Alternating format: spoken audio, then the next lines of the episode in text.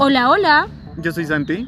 yo soy Joa y les damos la bienvenida a este podcast, Una pola, en el parque.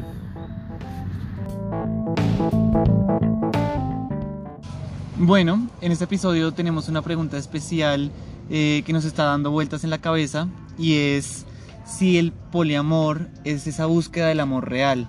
Y para eso tenemos a nuestro gran invitado que nos va a acompañar el día de hoy. Bueno, pero todavía hay que presentar a nuestro gran invitado, ¿no? Entonces, nada, él es eh, arroba alias Juli. Ah, él es ingeniero químico, pero no ejerce eso. Ejerce la putería. Ah, No siempre, no siempre. pero casi. No, Ah, mentiras, mentiras. Eh, no, él es un gran profesional. Por favor, si necesitan ayuda con algo en inglés, él es el indicado. Ah. Siempre. Bueno, nada, entonces otra vez está ahí. Eh, retomemos por la pregunta, Santi. ¿Cómo es la pregunta? Bueno, la pregunta es si es el poliamor eh, una búsqueda de un amor real. Ok. Bueno, yo a mí me gustaría empezar por una cosa básica y es que empezáramos por desgregar la palabra poliamor, porque yo siento que todos lo interpretamos de una manera diferente y la poligamia es otra cosa diferente. Entonces, no sé. Juli, ¿tú, ¿tú qué entiendes por la poligamia? Poligamia. Pues nada. ¿O el poliamor? ¿Qué prefieres? Sabes que ahora que lo pienso, no, no se me ocurre una diferencia entre los. A ver, poligamia, no sé si ustedes han visto esos programas, siempre como en Home and Health, como de esa gente por allá, como, re- como en el campo, allá en Estados Unidos, que tienen como miles de esposas. Y Mm. les tiene casa a todas Es- y todas sí, viven en hijo de una. puta, sí, como la Ojalá familia y esa plata, Cristina. marica. Tal cual. ¿Qué Poligamia hará para mí es, es- man, weón? ¿Será que tiene muchos patrocinios? Marica, yo creo que de tanto morbo que era la gente de esos shows que hacen, marica los financian. Porque no como- Seguramente. Seguro. Pero y es que es- cada familia tiene como cinco chinos. Sí, fue puta. Pero Ok. bueno, poligamia para mí es eso, que tiene más de una de un esposo, tal vez no legalmente, porque creo que a veces hasta hasta está ilegal en ciertos países, pero al menos parejas estables, entre comillas. Ok, pero esas relaciones estables también refieren una relación sentimental estable, o sea, como una... Porque es que hay que diferenciar una cosa. Yo entiendo la poligamia, o sea, el poliamor de la siguiente manera.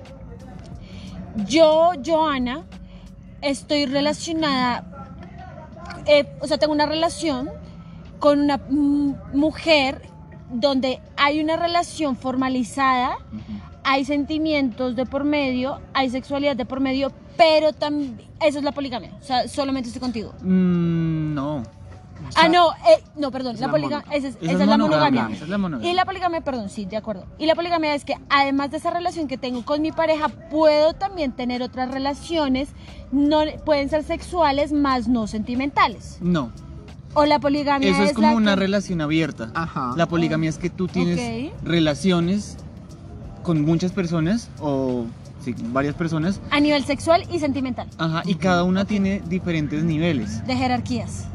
Mm, Dentro de, por ejemplo, digamos que no es tan jerarquizado, pero sí es como cada una tiene ciertos niveles y una puede ser eh, más romántica y la otra más sexual, pero la idea es que son varias. Ok, Igual lo que veo yo es como que, o sea, creo que lo pienso, es poligamia, digamos, el ejemplo del marido. El marido tiene varias esposas ajá. y ya. Ahora en el poliamor, digamos que también las esposas se quieren entre sí.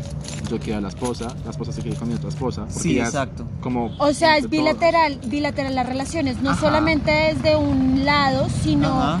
o sea, por ejemplo, si yo tengo una relación con Santiago y con Santi y O sea- tú, nosotros también podemos tener una relación con Juli. Exacto, los Juli tres tenemos una tener- relación. El ejemplo más básico que siempre, el triángulo amoroso. Eso es para mí poliamor. Ok, es y- todo pero tú, por ejemplo, Juli, ¿podrías tener otra relación adicional a la que tienes con nosotros? ¿Y Eh, eso se consideraría poliamor? Yo creo que sí, Ujú. pero entra entre los acuerdos de cada pareja, o sea, o de cada eh, circunstancia, ¿sí? Como si está acordado eh, que tú puedas tener una relación aparte, pues eh, ahí cabe. Pero la idea es como que sea un amor entre varias personas y no simplemente como esta eh, eh, eh, binaridad del amor compartido entre dos y ya. Que eso sería la monogamia, Exacto. que solamente está la relación en de, de dos personas.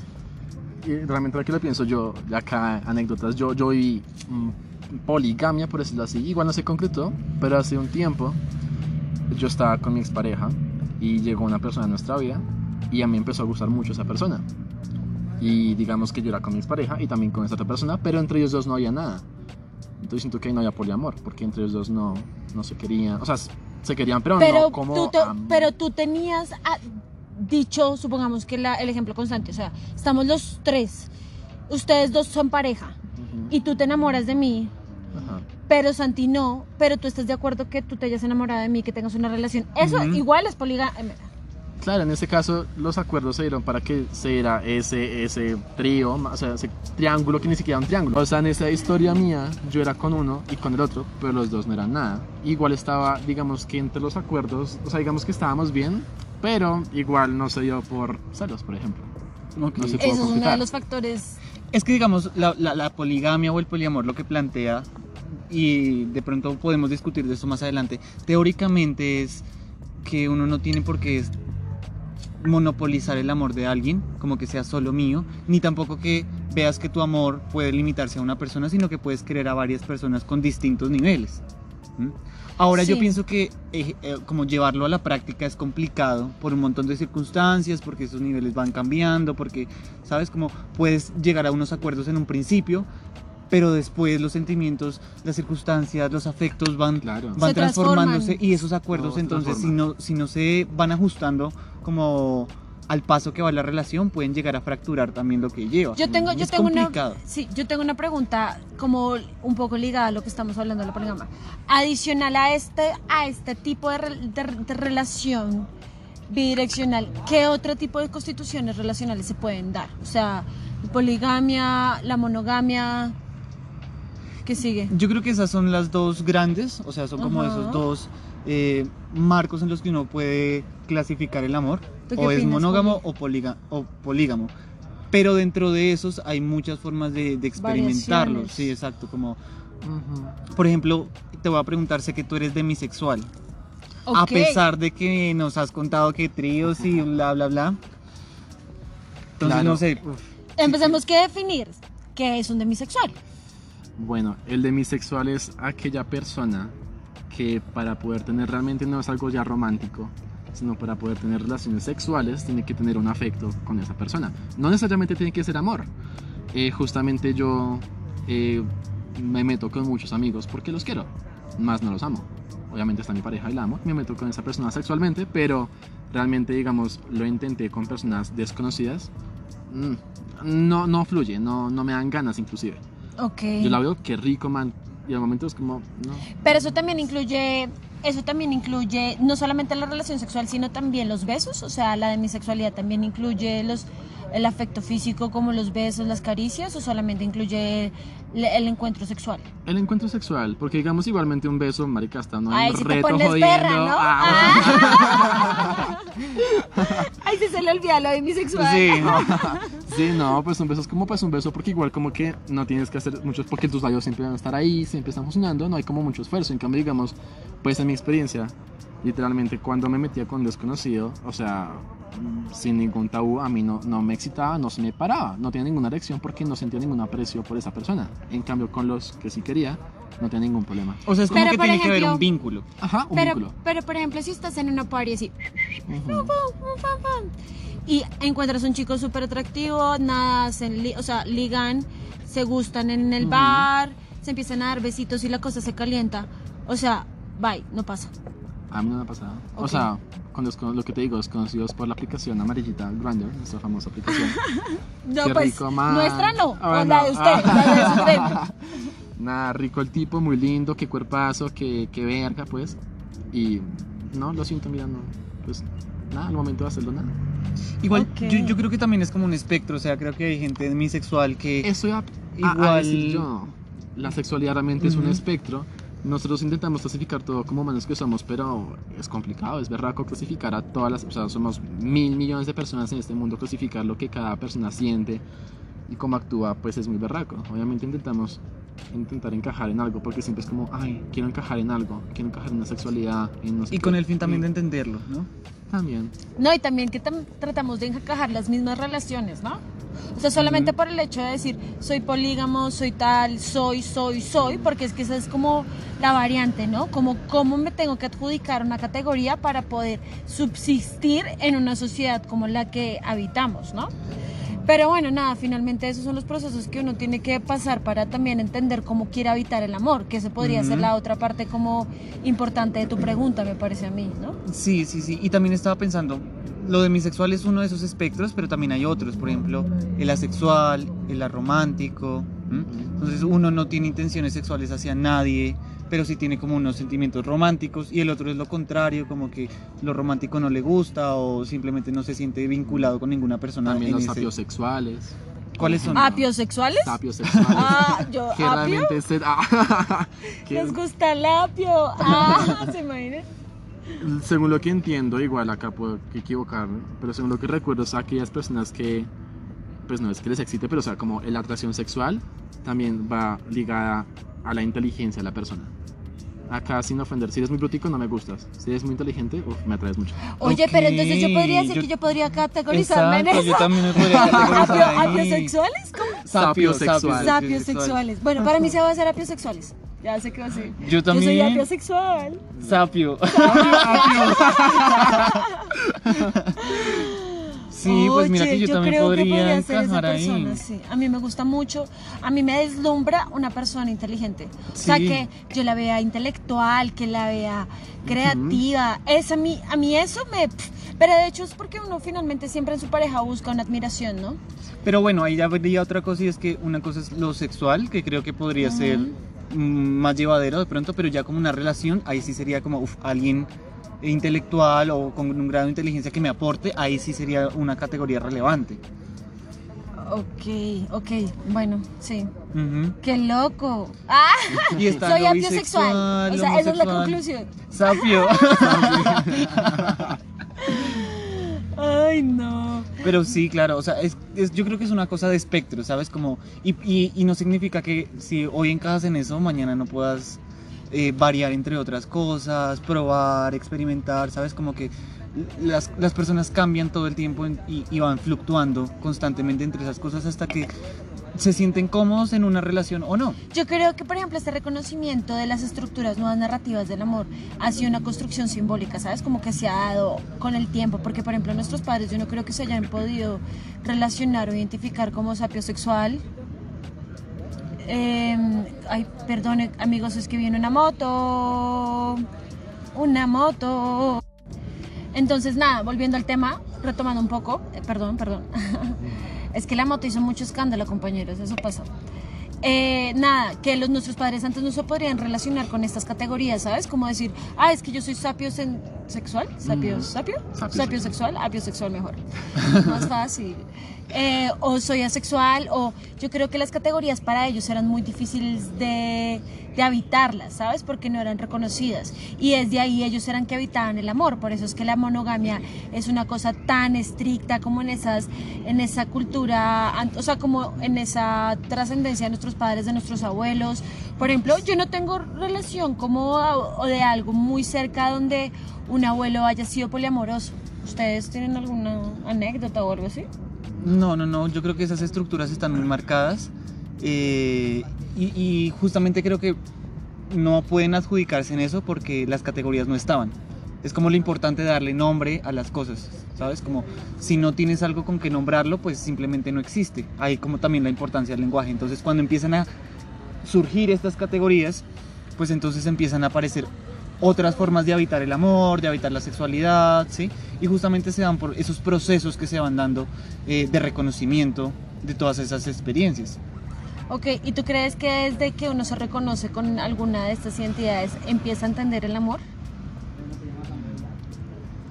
Yo creo que puede ser un mito, ¿sabes? Y deberíamos ¿Qué? intentar volver un poquito a la poligamia como a la pregunta inicial. Siento que, por ejemplo, estas nuevas narrativas del amor intentan ver en la poligamia eh, una forma de amor más real, libre de violencias, como con más libertades. Pero me queda la duda si realmente es un amor real o si realmente puede encajar con todos los tipos de amor para las personas.